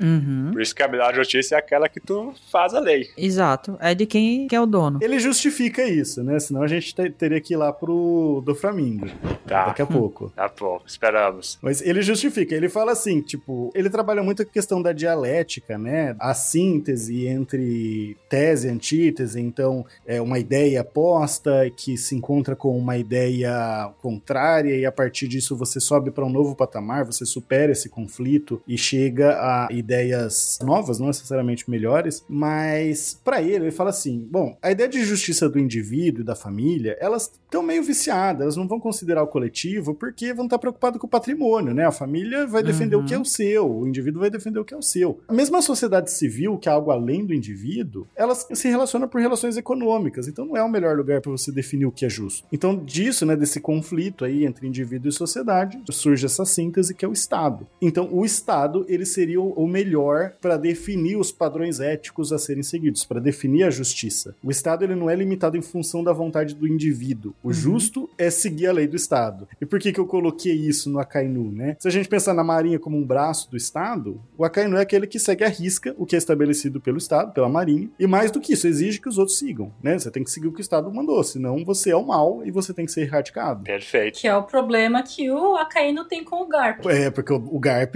que é o Voduruf, né? Ele faz o que ele quiser. E com a Aokiji também, né? Tanto que deu aquela bagaceira toda em Pankasa. Lá também era pra quem ia tomar o poder, né? É. É, mas o Aokiji meio que largou e deu as costas e os ideais dele como marinheiro, ele se perdeu um pouco. O Garp não. O Garp se mantém na marinha porque ele acredita na instituição marinha. Até porque ele dá um pau no Akainu. A qualquer momento que ele quiser, ele acaba com o Akainu. o Kiji não teve jeito, apanhou, teve que sair, né? Polêmico isso aí. Polêmico. Sobre essa ideia aqui do Hegel, faz sentido deixar no Estado, quando você pensa que o Estado ele é a representação da população, na teoria, só que na prática continua sendo governado por pessoas que estão preocupadas com o patrimônio ali, né? Então, Exatamente. a justiça do Estado pode ser interessante, mas depende de quem compõe o Estado, de quem comanda o Estado mesmo, né? De como se comanda o Estado também, né? De como se comanda. Uhum. Tem um, um terceiro, ó, como eu gostei da carne, né? Que eu fiz três paralelos. O terceiro Uhum. paralelo que eu queria fazer, esse já dando um pulo mais pra recente mesmo, que é a teoria das janelas quebradas e a política de tolerância zero. Não é um filósofo especificamente, né? Mas acho que dá pra trazer legal aqui também. É, essa política de tolerância zero, ela foi adotada nos Estados Unidos com base nessa teoria das janelas quebradas. O que, que essa teoria diz? Eu vou contar a história dela. Deixaram um carro parado alguns dias num bairro pobre, que tinha alta criminalidade, e num bairro rico, que não tinha uma criminalidade expressiva. Certo. No pobre, em poucos dias o carro foi depredado, começaram a quebrar a janela, tudo mais, bateram no carro, amassaram tudo. No rico, ficou intacto. Aí o que, que eles fizeram? Foram lá no bairro rico e quebraram uma janela do carro. Não é por isso o nome da teoria, tá? Eu vou falar o nome, mas tem um paralelo. Quebraram uma janela. Em poucos dias, o carro também foi depredado. Então, assim, não é porque falar, ah, porque os pobres depredam, porque criminalidade, não sei o quê. Não, porque bastou quebrar uma janela lá no bairro rico e aí em poucos dias também acabou sendo quebrado. Entendi. A teoria das janelas quebradas, ela tem esse nome, na verdade, pensando num prédio, né? A ideia de que se uma janela de um prédio tiver quebrada, tem mais chances das pessoas quebrarem as outras janelas. Pensa pra qualquer coisa, né? Tipo, sua casa, sua casa tá bagunçada, a pessoa vai lá, tem mais chance dela não ligar de limpar a sujeira, ou tem até de sujar mais. Uhum. É é mais ou menos essa a ideia da teoria. Se tiver tudo limpo, as pessoas elas vão agir para deixar mais limpo, para deixar mais arrumado, não quebrar as coisas. Senão depois tem que limpar ainda. Deus me livre. Vamos deixar limpo. Achinar a casa. Aí, até a teoria, tudo bem, né? Eu já até vi um, um cara usando isso em organização de festa, né? Ele consegue fazer uma festa na casa dele e, sair tudo meio limpo, porque ele seguiu um pouco essa teoria. Ah, rapaz, tu falou disso aí. A gente se reuniu na casa da minha tia esse fim de semana. Festa de aniversário, aposto. Não era, cara. Dessa vez não era, tu acredita? Uau, não era. Criei. E aí a gente se reuniu outra vez. Nessas duas vezes a gente tomou duas decisões. Na primeira, a gente decidiu fazer pizza lá. Nessa segunda, a gente decidiu comprar pizza. Na primeira vez, a cozinha e o resto da casa ficou muito sujo. E nessa segunda vez, nem a cozinha, nem o resto da casa sujou. Olha lá. É como se o fato da cozinha estar suja fizesse com que ninguém se importasse de sujar ali. Porque ah, já tá suja aqui a cozinha, depois vai limpar tudo. Já fiz festa em casa de fazer comida. Catei um amigo que não fez nada. Falei, ah, você pode lavar só os copos e os talheres? Hum. E tinha uma montanha de louça. Ele olhou e falou: Ah, só os copos e os talheres? Pô, não é tanto. Lavou. Uhum. Aí eu catei outro amigo e falei: Pô, só tem as panelas e os pratos, lava aí, por favor. e não tinha mais tanta coisa, porque metade já tinha sido lavado. Aí ele lavou. Olha aí. Isso é psicologia, cara. Maldade. Que maldade, eu cozinhei tudo. Maldade seria deixarem pra mim. Você vê também um- um exemplo mais porco, é tipo você pensar o cara que joga lixo na rua, aí ele vai num país, uma cidade que ele acha que é mais desenvolvido, ele não joga, Não joga, É. sim. sabe? Tipo, é. Ah, isso é verdade. Eles começaram em Nova York a fazer isso no metrô. Desde, sim, uma manutenção, não deixar nada quebrado, né? Pintar as coisas, mas também começar a punir crimes menores. Então eles começaram a punir alcoolismo, começaram a punir gente que jogava lixo no chão. E com o tempo diminuiu os crimes mais graves. O metrô de Nova York era um lugar que tinha uma criminalidade muito alta. né? A ideia é que espaços deteriorados, isso é essa ideia que os políticos tiveram, né? Não é da teoria em si, mas espaços deteriorados atraem a criminalidade. Então, cuidar do espaço, punir crimes menores, iria acabar dissuadindo essas práticas. Depois levaram, né? O prefeito levou essa política, é o Rudolf Giuliani, né? Levou a política para a cidade toda e começou a punir rigorosamente infrações menores. Então, pichação, alcoolismo, uso de drogas, a ideia de tolerância zero, né? Então, você está usando drogas, você vai pra cadeia direto, penas altas. É bem o pensamento do Akaino, né? Tipo, mano, você tá fugindo aqui do, da, de uma luta que você provavelmente vai morrer, eu vou te derreter na lava. A ideia de você punir rigorosamente crimes pequenos, que talvez na visão dele seria para manter a ordem e a disciplina dentro da marinha, né? Então. Uhum. Mas funciona isso aí, André? Então, É, é mó racista. É verdade. tem vários problemas nessa política. A teoria em si, ela tem o seu fundamento, tá? Mas a política de tolerância zero, ela tem vários problemas de... Sem entrar na parte de, tipo, o que leva a pessoa a cometer crimes e você tá punindo ela muito, às vezes, por um crime pequeno, é, coisas assim, você tem várias outras questões de pensar causa e consequência. Eu pergunto isso, André, porque eu tô lendo aqui um livro agora chamado Na Fissura, é, o fracasso da guerra contra as drogas. E é justamente uma guerra que tenta se punir todo mundo que usa drogas, na verdade, em vez de acabar, só incentiva. E aí eu comecei a ler isso aqui, eu falei, cara, mas isso aqui parece que tá errado, cara. Esse negócio de querer punir pequenos crimes pra acabar com a criminalidade. Pelo menos naquele contexto, parece ser diferente do que isso. Então, é mais ou menos isso. Eles conseguiram em alguns pontos, né? Mas pensa em Indonésia, né? Você fala, ah, por que, que o povo vai lá vender droga sendo que tem pena de morte? Porque dá dinheiro. É, Hum. exato. Mas eu tava falando assim mais da questão do, do usuário. Por que, que ele usa, e ele, verdade, ele usa e vai preso porque é pego com não sei o que e tal. né? É, Ninguém deixa de usar droga porque é crime, né? É, exato. Não, ninguém. mas aí tem, cara, fazer um recorte simples simplifica demais a história, você perde o contexto. Uhum. Isso, exato. Tipo, a exato. sociedade capitalista precisa que tenha gente na cadeia, então tem essas micro coisas que a gente começa a prender gente só pra ter gente na cadeia. O sistema carcerário americano é privatizado. Eles precisam das pessoas lá dentro trabalhando de graça pra eles, sabe? Uhum. E não ficar incomodando fora. É. Esse tipo de ação aí não- atinge a raiz do problema, né? Não, não atinge. Muitas pessoas vão pras drogas por questão psicológica, por questão de condição material da pessoa. Então, enquanto não atingir esse problema, não vai resolver. Vamos pro próximo. Vamos desviar muito o assunto. Esse assunto dá dá pra fazer uma pauta só disso. Dá. 佐賀県別名堺の国ドレスローザのようにここも俺のものにしてやる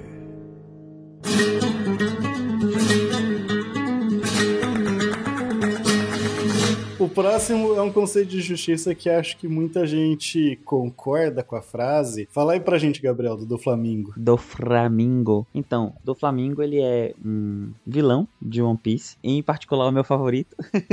É maravilhoso. Até tem uma OPEX, né, sobre vilões e assim, ele realmente ele é se destaca. Ele é um vilão que ele inicialmente ele nasceu numa família muito rica, nobre, né? E ele perdeu esse título na infância por alguns motivos que não vem ao caso. E ele sempre desenvolveu muita raiva, né, pelo resto da população, pelo resto do povo. E aí ele conseguiu retornar ao estado de poder, não mais sendo nobre, né, apesar de ter o nome dele que é muito importante. E ele conseguiu comandar um país através de literalmente, né, o apagamento das memórias e de qualquer tipo de reação do povo. Então, não era nem que ele era um tirano, porque ele simplesmente apagava as pessoas, né? Ele sumia da história, ele tirava Trotsky lá da imagem da fotinha, então ele apagava da história qualquer tipo de inimigo que ele tinha. E ele era, inclusive, muito amado, né, no Uhum. seu reino. Ele era bem respeitado, né, no seu reino. É, porque esse apagamento era literalmente um controle mental Uhum. e manipulação de memória Uhum. e uma ganância insana. E além de tudo, ele estava oficialmente trabalhando para a Marinha. Ele Uhum. era um Shichibukai. O próprio começo dele lá foi é, enganando a população, dizendo que o antigo rei estava roubando as pessoas, estava Isso, é. É, ele manipulou para que eles atacassem a população e ele entrou como um herói. Então, desde o começo, ele entrou como o salvador da nação, né? E o do Flamingo, ele é o único que tem uma definição do que é justiça em One Piece, né? Quem quer falar a frase dele aí? Exato, é uma frase muito icônica, né? Essa frase que ele fala. Uhum. Tem uma guerra, a maior guerra que a gente teve até então em One Piece, que um combate grande entre piratas e marinheiros, e o, o do Flamingo, ele, nesse estágio, ele era um corsário, né? Ele era um pirata é, com anuência do governo, vamos, vamos colocar assim. Então ele fala: piratas são o mal e a marinha é a justiça? Isso foi reescrito inúmeras vezes no passado. Valores são diferentes para crianças que não sabem o que é a paz e aquelas que nunca presenciaram a guerra. Aquele que terminar no topo irá reescrever o que é certo e o que é errado. Este local é marco zero. E aí, o final pra mim é, é a melhor coisa que tem. Ele fala: a justiça prevalecerá? É claro que irá, porque os vencedores definem o que é justiça. Nossa, eu tô Tá, até tá, aqui, arrepiei, ó.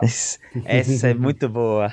É muito bom, cara. Eu fiz uma sacanagem só pra, pra fazer um, um suspense com o pessoal aqui. Eu deixei uma pauta secreta, né? Hum. Que eu hum. não revelei quem que era esse. O filósofo que eu vou associar ao do Flamingo é o Karl Marx.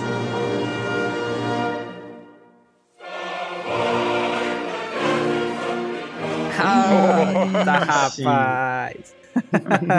Mas antes de vir o hate do pessoal que gosta do Marx, talvez alguns já saibam por quê. Tô pronto pro hate, vamos lá. O Marx, ele tem a definição de justiça que é basicamente isso que o, o do Flamengo traz. Ele segue algumas coisas do Hegel, mas ele rompe com a maioria delas. Uhum. Só que ele tem essa ideia contemporânea de não ter uma universalidade da razão, uma universalidade da justiça. Só que ele não vê o Estado como uma encarnação da racionalidade, lá que igual o Hegel vê, né, que vai falar o que que é justiça.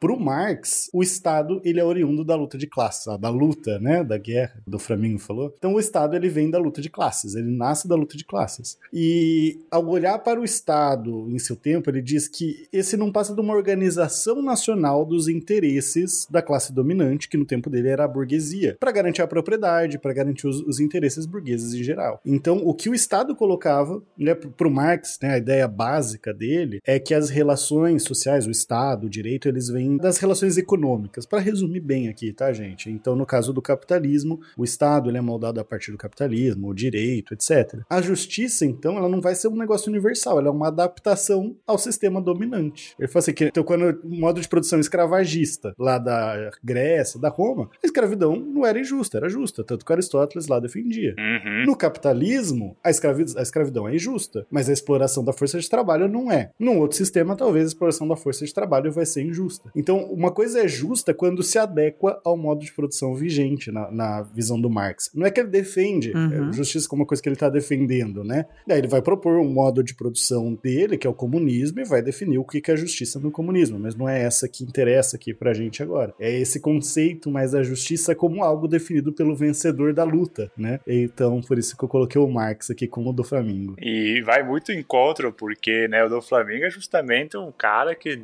teoricamente, dentro da obra do One Piece, daria pra relacionar com quem estava no topo, quem fazia justiça. Então, é daquelas poucas pessoas que têm essa consciência de que classe ele pertence ou pertencia e que realmente sabe que existe uma luta, né, entre quem tá e quem não tá no poder e quem manda e quem não manda, né. É um paralelo muito interessante. É, então, eu acho divertido fazer os paralelos entre os ideais do do Flamingo e os ideais do Rocinante, né, do Corazon, que é o irmão dele. Porque eles passaram pelas mesmas coisas, mas o do Flamingo decidiu que a justiça era o poder, e novamente vou relacionar os poderes que ele tem. Ele tem poderes de fios e tramas. Então ele é uma pessoa que literalmente trama muitas coisas pelas costas do governo, e ele é uma pessoa muito manipuladora, usando as pessoas da ilha dele como marionetes. Literalmente. É, porque ele tem essa noção de que a justiça é o poder total e absoluto, é estar superior a todas as pessoas. E o Corazon viu isso e ficou tipo, não, cara cara, a justiça é pra você proteger as pessoas que estão sofrendo. Mas o Rocinante, o coração, não tinha o poder para ir confrontar o próprio irmão. Então ele tentou ir pelo governo. Ele tentou entrar na marinha e tentar ser um infiltrado para tentar derrotar o irmão. E aí deu certo porque o coração é um personagem, é um indivíduo muito generoso e decidiu salvar a vida de uma criança. Uhum. Ao invés de dizer que a morte de um vale para salvar o todo. São sensos de justiça muito Uhum. Diferentes de personagens que tiveram a mesma criação. E funcionou muito legal, porque no final, essa criança, no final, ali teve uma relação, esse desejo do Rocinante. Então, prevaleceu aí. Sim. Bom, se no Acaino eu coloquei vários filósofos, agora eu coloquei esse filósofo, eu coloquei várias pessoas, né? Hoje eu vou adiantar que o filósofo é o Carl Schmitt, que é o menos conhecido. Já vou falar um pouco dele, mas antes vamos falar um pouco do Imu. Guaxa, quer falar? Sem muito spoiler, Não tenho o que dizer. não tem. Não tem nem como dar spoiler. Não, é. Tu tem spoiler, pois rasga aí. Essa aí não é que é a avó do Luffy? Não. É. A avó. É, é, é. Ah, porque assim, os reis no passado se reuniram e decidiram: ó, ninguém vai sentar no trono, vamos fazer um conselho, ninguém tá acima da gente, fechou? Fechou. Então, Uhum. tem alguém acima dele. Basicamente. É. E assim, é, tem toda uma ordem em One Piece, vamos lá ver o cast de sistemas políticos, né? Toda Uhum. uma forma de você organizar organizar e tem cinco anciões, que são os Gorosei, que são tipo os administradores, né, que são como se os presidentes ali, que cumprem as ordens, que fazem as ordens. Tem uma relação ali com os outros reis, mas não é muito claro. Só que a gente descobriu, como o Guax falou, tem esse Imu que tá em- acima dos Gorosei e dá ordens pros Gorosei, que em tese são as maiores autoridades do mundo. Inclusive ordens absurdas, né? Tipo, aí eu vou dar alguns spoilers. Destruir completamente um reino pra testar uma arma, né? Matando várias pessoas, ordenar assassinatos, manipular a verdade e várias outras coisas. Manipular a imprensa. Manipular a imprensa. E, pô, tem um filósofo que defende o conceito de justiça disso? Sim. É, e aí o Carl Schmitt, Eita. ele é simplesmente o jurista, o filósofo, o teórico alemão que dá um embasamento na teoria política pro pessoal ali do nazismo. Olha só. Meu Deus. Então tem, tem teoria da justiça pra tudo. É, na verdade, a teoria dele é anterior ao nazismo, mas foi muito bem recebida e ele acabou daí entrando no partido nazista oficialmente depois disso, né? E pra ele tanto a justiça como o direito estão ligadas ao conceito que ele traz da exceção. O que define a soberania pra ele, né, quem manda, né, o poder supremo é a exceção. O que que é a exceção? É o poder de decidir quando que o direito não vai ser aplicado, quando a regra não vai ser aplicada. Então tem uma regra de convivência ali básica pra todo mundo, mas o Imu Sama, né, ele simplesmente decide que, ó, não, mas aquele reino lá, a gente vai matar eles, vai destruir eles, porque eu quero testar essa arma. Não, E ele é próprio a exceção, porque ele nem deveria estar lá, né? Uhum. É, ele mesmo já é a exceção, né? Então, assim, pra ele o direito pouco importa. É, O direito ele serve pros outros, né? O soberano, o direito não é pro soberano, ele põe o direito, e se ele põe o direito, ele pode falar quando que o direito não vai ser aplicado. Ele define sobre a exceção. Eu trouxe uma citação aqui, né, do Schmidt, que é a exceção é mais interessante que o caso normal. O que é normal nada prova, a exceção comprova tudo. Ela tão somente confirma a regra, mas esta vive da exceção. né? A regra vive da exceção. Na exceção,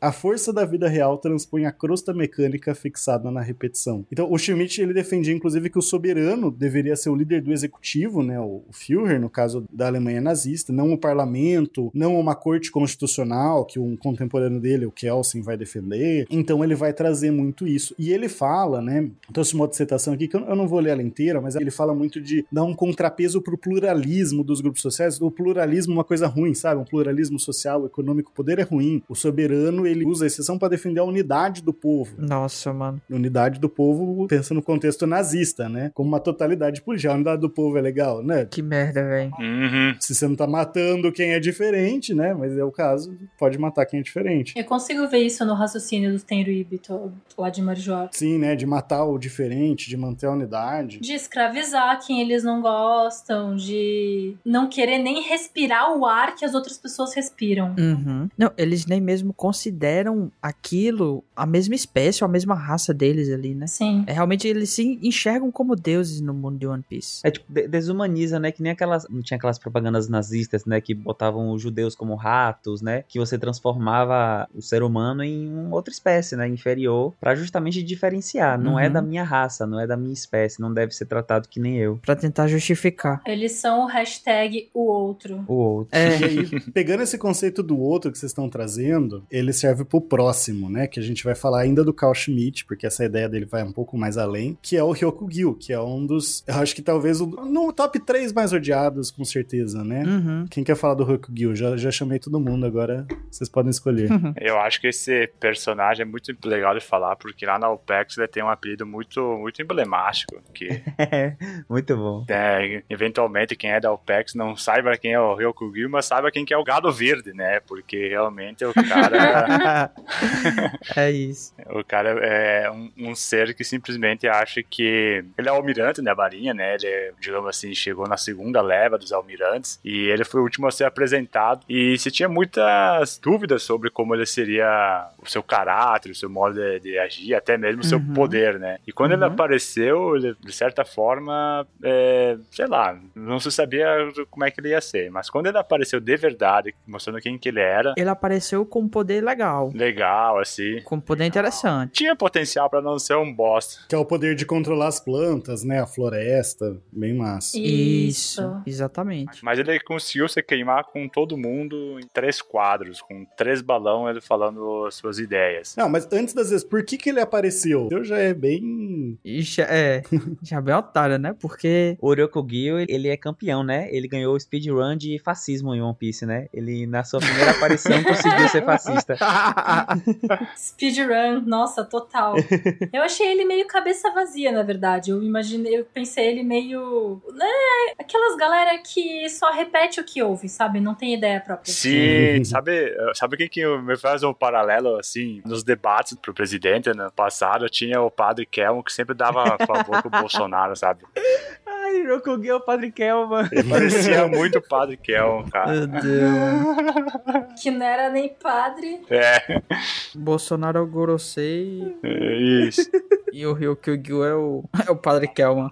O carinha que tá lá só pra, pra validar as barbaridades que o outro faz. O que foi que ele fez? Ele esperou acabar uma guerra que aconteceu no país. Um país que não era vinculado ao governo mundial, né? Isso, diga-se de passagem. E aí, quando tava todo mundo exausto, teve um ganhador, só que tava todo mundo acabado, ele foi lá pra poder tomar assalto o país e matar as pessoas que estavam lá, que era de interesse do governo que elas morressem, né? E ele esperou esse momento pra poder fazer isso, basicamente. E aí ele tem um discurso que é basicamente o que eu quero trazer aqui. Quem quer ter o desprazer de ler esse discurso dele? Ai. Ai, posso ler.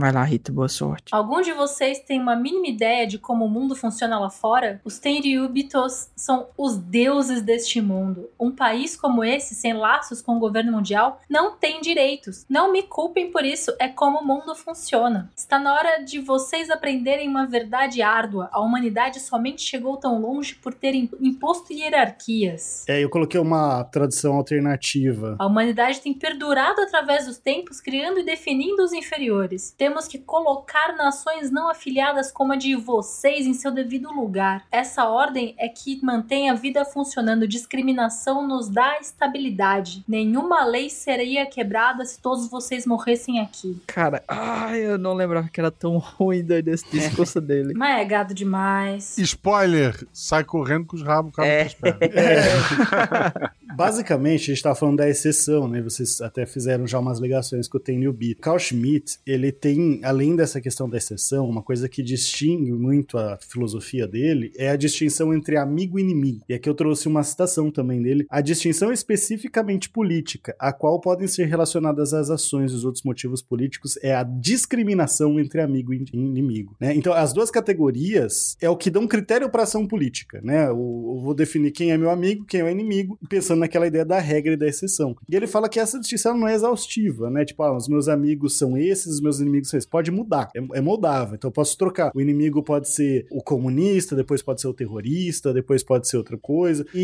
ele fala que, inclusive, assim, não precisa ser, tipo, o bom, o, o- quer dizer, o mal, o feio. O inimigo pode ser qualquer um, pode ser um competidor ali, pode ser um grupo que eu quero definir como inimigo porque eu quero, porque eu sou Uhum. soberano e eu tenho o poder da exceção. Muito nessa ideia do Ryokugo, né, do gado verde, de que a discriminação da estabilidade. A partir do momento que eu defino um inimigo, isso é muito do- da política nazista, da política fascista, né? Eu defino um inimigo, eu coloco a população contra aquele inimigo, né? Ele se torna ali uma espécie de espantalho e eu uso esse ódio contra aquele inimigo como uma forma de controle, né? Então o soberano, que é aquele que diz sobre a exceção, ele, ele também que vai definir quem que é o amigo, quem que é o inimigo. Então, pega um grupo específico, né? Geralmente um grupo minoritário, esse grupo é o meu inimigo, eu utilizo isso para definir. Por que, que isso é uma teoria da justiça, né? Porque eu tô pondo como justiça? Porque o justo vai ser definido ali por esse soberano, né? O, o justo é o justo, inclusive, pro meu amigo, né? O pro inimigo é qualquer coisa. Então, você tem também, e para mostrar, né, que o, o Kukugil,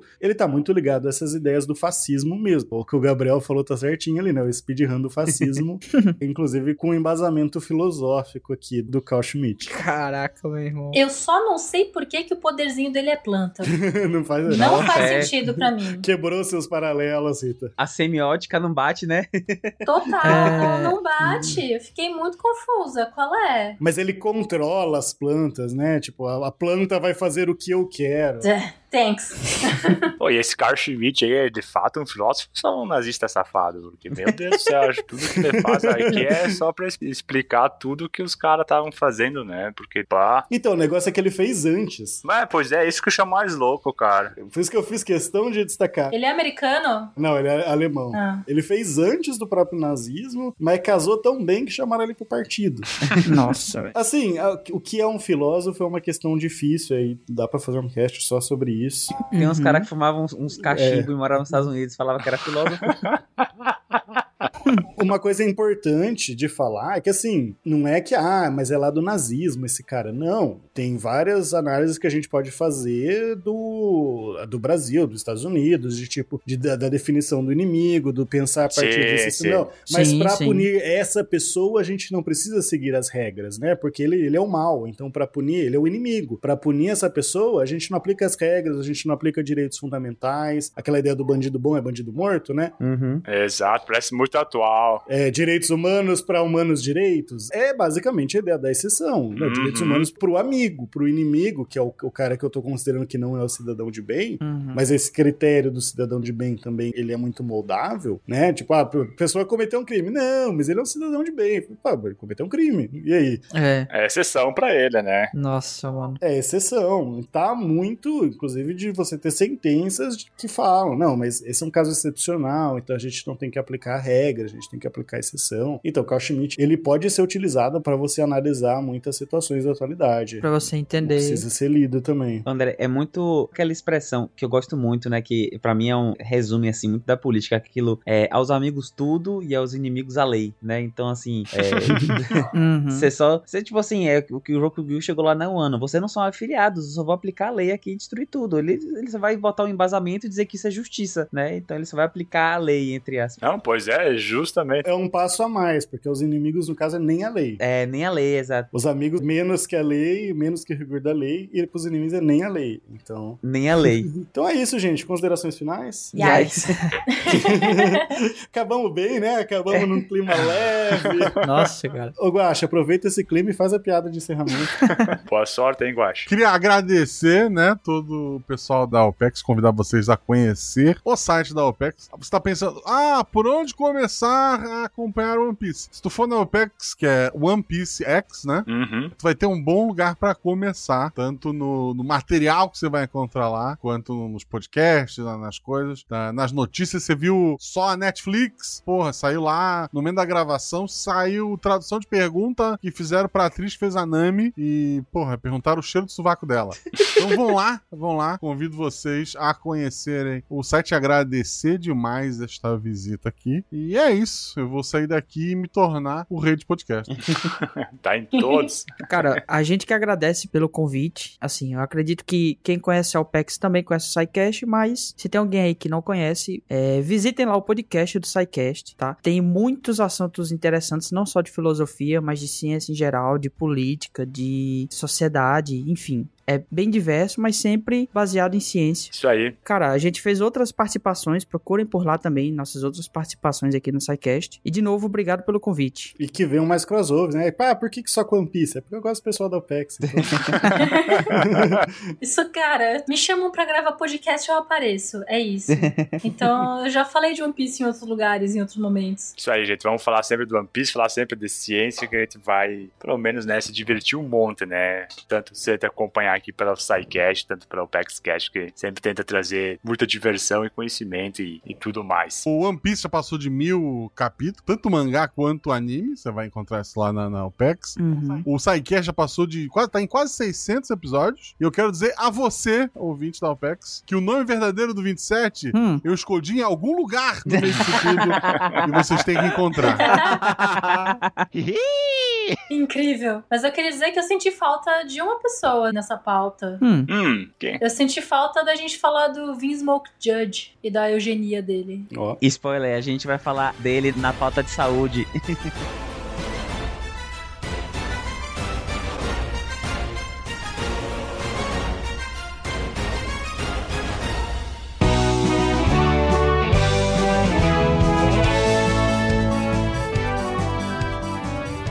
pessoas, e sejam bem-vindos a mais um recadinho do SciCast. Eu sou a Jujuba. Estou aqui de antemão para agradecer a todos vocês ouvintes que fazem esse projeto acontecer. Bom, primeira coisa, né? Se você ainda não sabe, o PicPay morreu. Gente, o PicPay acabou, meu Deus do céu.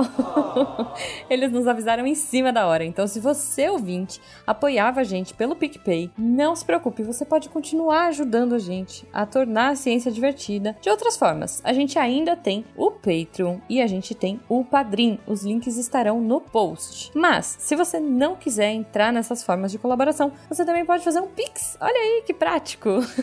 no post desse episódio vai ter lá o QR Code bonitinho, porque nós estamos no futuro. Então você pode entrar, pagar pelo QR Code, ou se você preferir, a nossa chave Pix é o nosso e-mail contato@saicast.com.br. Aliás, esse e-mail também é o nosso e-mail para vocês entrarem em contato, mandarem seu amor, mandarem suas sugestões, suas opiniões, suas dúvidas e, claro, o que você quiser falar com a gente, né? Então, assim, aproveitem, entrem em contato com a gente, apoiem esse projeto, façam com que o SciCast tenha mais 10 anos de existência, por que não? E muito obrigada desde já, gente. É, tenham um ano maravilhoso. Eu espero que seja o ano do podcast, olha aí, e o seu ano, ouvinte. Um beijo para vocês, obrigada pelo apoio e até semana que vem. Atenção para o informe semanal dos textos da semana. Segunda-feira, dia do bebum profissional. Ah, não, não é esse. Segunda-feira, texto da Ana Rita Ertal. Mudanças climáticas também podem afetar seu comportamento. É um texto sobre mudanças climáticas, mas diferente do que você está acostumado, porque ele vai falar mais da questão psicológica das, das mudanças climáticas, como que ela afeta a gente, né, enquanto indivíduo, valendo muito a pena. Na quarta, o que é um SIG, texto da Samantha Martins. E, bom, eu já vou adiantar que SIG é Sistema de Informação Geográfica e que envolve cartografia. Para saber mais do que isso, você vai ter que ir lá ler esse texto incrível da Samantha que saiu na quarta. E fechando a semana, né, aproveitando o clima de final de semana, o CH Barbosa, ele traz um conto um pouco diferente, chama Histórias Interativas Castelo Abandonado. E, bom, o título já entrega um pouco, né? Histórias interativas porque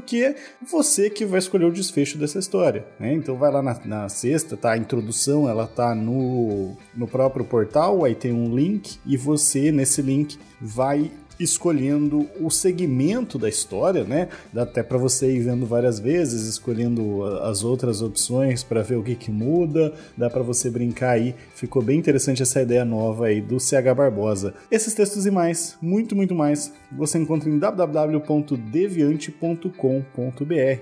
E você também pode se tornar uma redatora deviante. Manda um e-mail para contato@scicast.com.br e vem fazer parte da equipe, vem ajudar a tornar a ciência cada vez mais divertida. Eu sou o André Trapani e eu posso dizer que as mudanças climáticas estão afetando bastante o meu dia a dia, porque o dia que tá calor eu não vou na academia e vou apagar a luz da torre deviante. Vai que ajuda, né? Economizar energia é sempre bom. Se a ciência não for divertida, tem alguma coisa errada. Tem que ser divertida. A coisa mais divertida que tem é a ciência.